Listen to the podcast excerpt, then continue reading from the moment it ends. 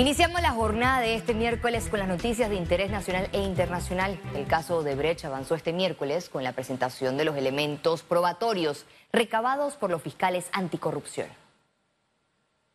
Para mí era en este octavo día de audiencia, el Ministerio Público continuó con sus alegatos y las vinculaciones de José Domingo Arias, el ex candidato presidencial que se benefició del dinero ilícito. De manera tal que la campaña eh, eh, presidencial de ese partido en ese momento recibe directamente dinero de sobornos. La figura de Andrés Ravelo, el alto superintendente Odebrecht, entró en la escena. La Fiscalía Anticorrupción lo describió como el intermediario que se comunicó con los estrategas políticos Mónica Moura y Joao Santana, quienes se reunieron con el entonces presidente Ricardo Martinelli para emitir sobornos a José Domingo Arias. El compromiso de Martinelli con Odebrecht se centró en que el Partido Cambio Democrático debía financiar 3 millones de dólares y la empresa constructora 16.5 millones de dólares de la Caja 2 para la campaña política de José Domingo Arias. Sin embargo, la relación tuvo un tropiezo con la deuda de 6 millones de dólares que no pagó Odebrecht debido a la dura derrota de Arias en las elecciones de 2014. Mónica More y Joao Santana trabajan con Odebrecht para luego entonces celebrar esas primeras reuniones eh, con el imputado Ricardo Martínez Berrocal para entonces proceder a posteriormente al, tema de la negociación. La trama de corrupción salpicó al exministro de Obras Públicas Jaime Ford. Su testaferro condenado Jorge Espino confesó que recibió 2.9 millones de dólares en coimas. Plenamente acreditado, señora juez, el pago ilícito que recibe el señor eh, Jaime Ford a través de una sociedad en la banca privada de Andorra otro que no se escapó de los señalamientos del Ministerio Público por las coimas de Odebrecht fue el ex ministro de Economía y Finanzas Fran de Lima, delatado por sus testaferros José Luis Sáez y Olmedo Tribaldos, uno condenado a 47 y el otro a 46 meses de prisión. Efectivamente, él recibió los fondos, es decir, recibe los sobornos, pero que esos sobornos eran destinados al ex ministro de Economía y Finanzas Fran de Lima. Seguido se narró el mecanismo de Roberto Brin para financiar a los hermanos Martinelli Linares. Asimismo salió a relucir el nombre de la abogada de importadora Ricamar, Evelyn Vargas. Según la Fiscalía, Vargas presentó información falsa para recibir 8.5 millones de euros. El sustento que sirvió como fachada fue la venta de locales en la promotora Los Andes, cosa que nunca ocurrió. Además se mencionó a Mavin Vaca por la compra de un helicóptero con dinero de Odebrecht. Por su parte, el Ministerio Público se defendió de los señalamientos de los abogados de Ricardo Martinelli contra el fiscal Mahamat Daoud Hassan por formar parte de la firma que constituyó en el 2006 la Sociedad Constructora Internacional del Sur. Cuando usted no puede atacar jurídicamente un caso, atacan personalmente a la figura del fiscal. En horas de la tarde, la fiscal Ruth Morcillo presentó el esquema usado por el exministro de Obras Públicas Federico Suárez y el empresario Ricardo Francolini. Luego entró en el fondo de los hermanos Luis Enrique y Ricardo Alberto Martinelli Linares. A su juicio, no se ha vulnerado la garantía del doble juzgamiento. En lo único que se combina o lo único que se repite en ambas investigaciones, la de Estados Unidos y la nuestra, es en las partes, que son las mismas partes, pero ni es los mismos hechos ni el mismo delito. También se presentó la ruta del blanqueo de capitales del empresario Aaron Misrachi y se vinculó al expresidente Ricardo Martinelli con cheques de gerencia. Sí recibe el señor Ricardo Martinelli Berrocal,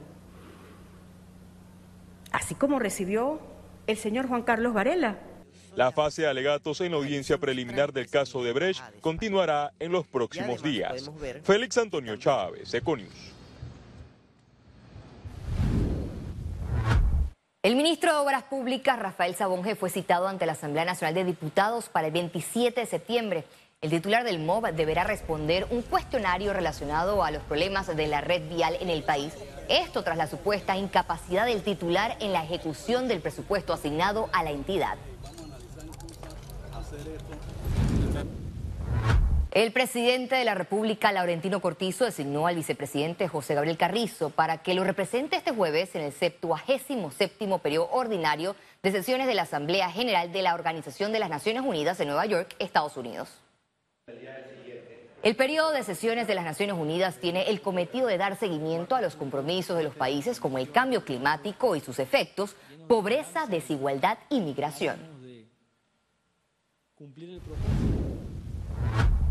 El viceministro académico de Educación, Ariel Rodríguez, confirmó que los estudiantes podrán viajar hacia el interior del país durante los desfiles patrios. Y en donde pues se toma la decisión de que utilizar las mismas rutas que se utilizaron en el 2019, en cuanto al tema de las bandas independientes, hemos tenido muy buena coordinación con ellos, pero sí tenemos que resaltar que los estamentos de seguridad en esta ocasión van a ser quienes cierren los desfiles. Y una pregunta forzada es si se van a movilizar en todo el país nuestros estudiantes. Como usted bien lo ha dicho, es una de las fiestas más importantes del panameño, las necesitamos. En una nueva normalidad, por supuesto que tenemos que ofrecer el tema de las fiestas patrias y va a haber movilización por todo el país. Estudiantes de kinder hasta sexto grado pueden participar en las Olimpiadas de Matemáticas. Es una oportunidad diferente a otras Olimpiadas por el hecho de que todos los chicos pueden participar.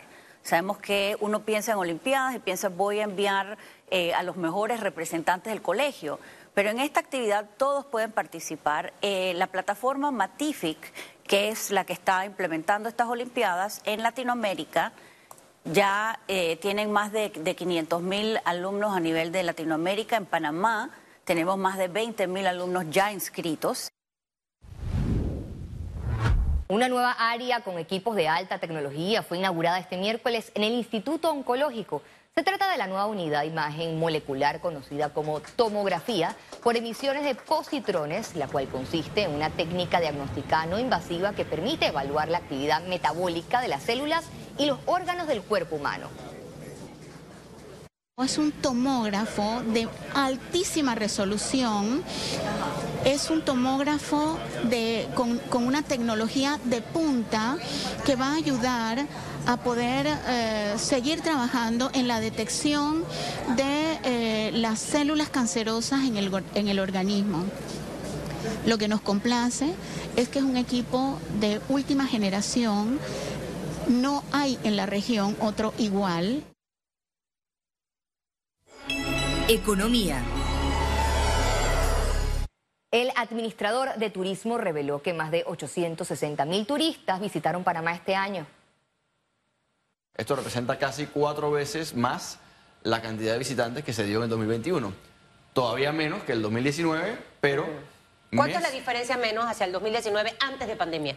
Mes contra mes, eh, que, nos, nos, vamos comparando 2022 contra 2019 para ver cómo estamos contra la, antes de la pandemia, veíamos un mes de enero que todavía era 45% menos que el año 2019. Eso se ha ido, esa diferencia se ha ido cerrando y el mes de junio ya estábamos a menos, a solo de 15% menos que el 2019. El saldo de la deuda pública fue de 43.083 millones de dólares al 31 de agosto pasado, un 8.6% por encima del mismo periodo del año anterior. En Panamá la deuda pública ya mostraba un incremento, pero subió con rapidez durante los dos últimos años debido a la pandemia. El incremento en relación en lo que va de la administración actual es de 16.471 millones de dólares. Productores de arroz sembraron 71.370 hectáreas a nivel nacional, un 79% de las 90.000 hectáreas programadas para este siglo agrícola. Según el informe de siembra y cosecha de arroz mecanizado, de las hectáreas sembradas, el 93% corresponden a terrenos donde no hay sistemas de riegos y dependen de lluvias. Este miércoles inició la Semana de la Responsabilidad Social Empresarial, que este año tendrá actividades presenciales después de dos años de pandemia.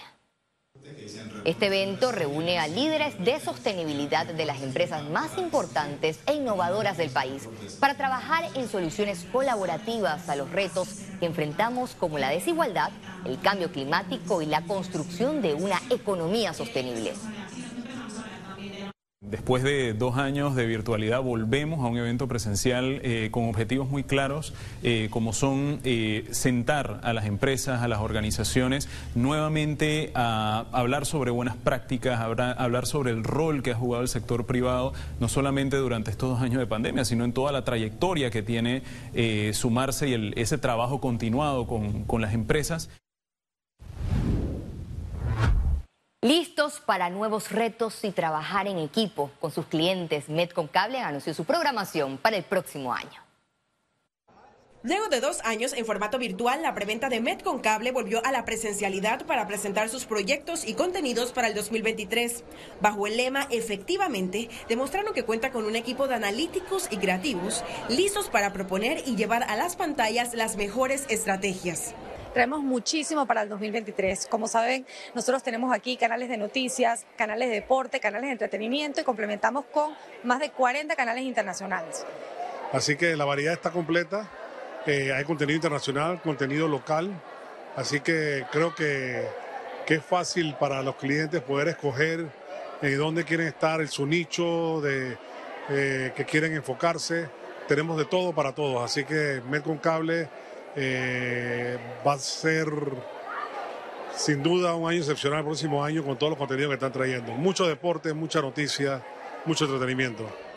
Eco, Oye, COS, COS FC y Tigo Sports mostraron a sus clientes cómo sus marcas las pueden ajustar en cada una de estas plataformas es que dentro de nuestras plataformas tenemos todo el complemento perfecto para que todos los productos puedan lucirse de diferentes formas, no solamente con comerciales, sino también con integraciones dentro de nuestros canales. Todo esto concentrado en la audiencia para llevarle los temas que son de interés para los panameños en todas las áreas. No es solamente decir que tenemos la audiencia, sino poder comprobarlo con medición, medición fidedigna que está ahí para que nuestros clientes puedan observar y nuestras agencias puedan maximizar su inversión. Obviamente la medición siempre trae mejoras y, hemos estado mejorando. Todos nuestros productos de franja, súper buenos, todos han ido incrementando, excelente. Solo en 2022 estos canales de Metcom por cable registraron 10% de incremento en audiencia, un alcance mensual de más de 300 mil personas. Ciara Morris, Econews. Al regreso, internacionales. Presidente de Rusia anuncia movilización parcial de tropas para la guerra en Ucrania. Eco News.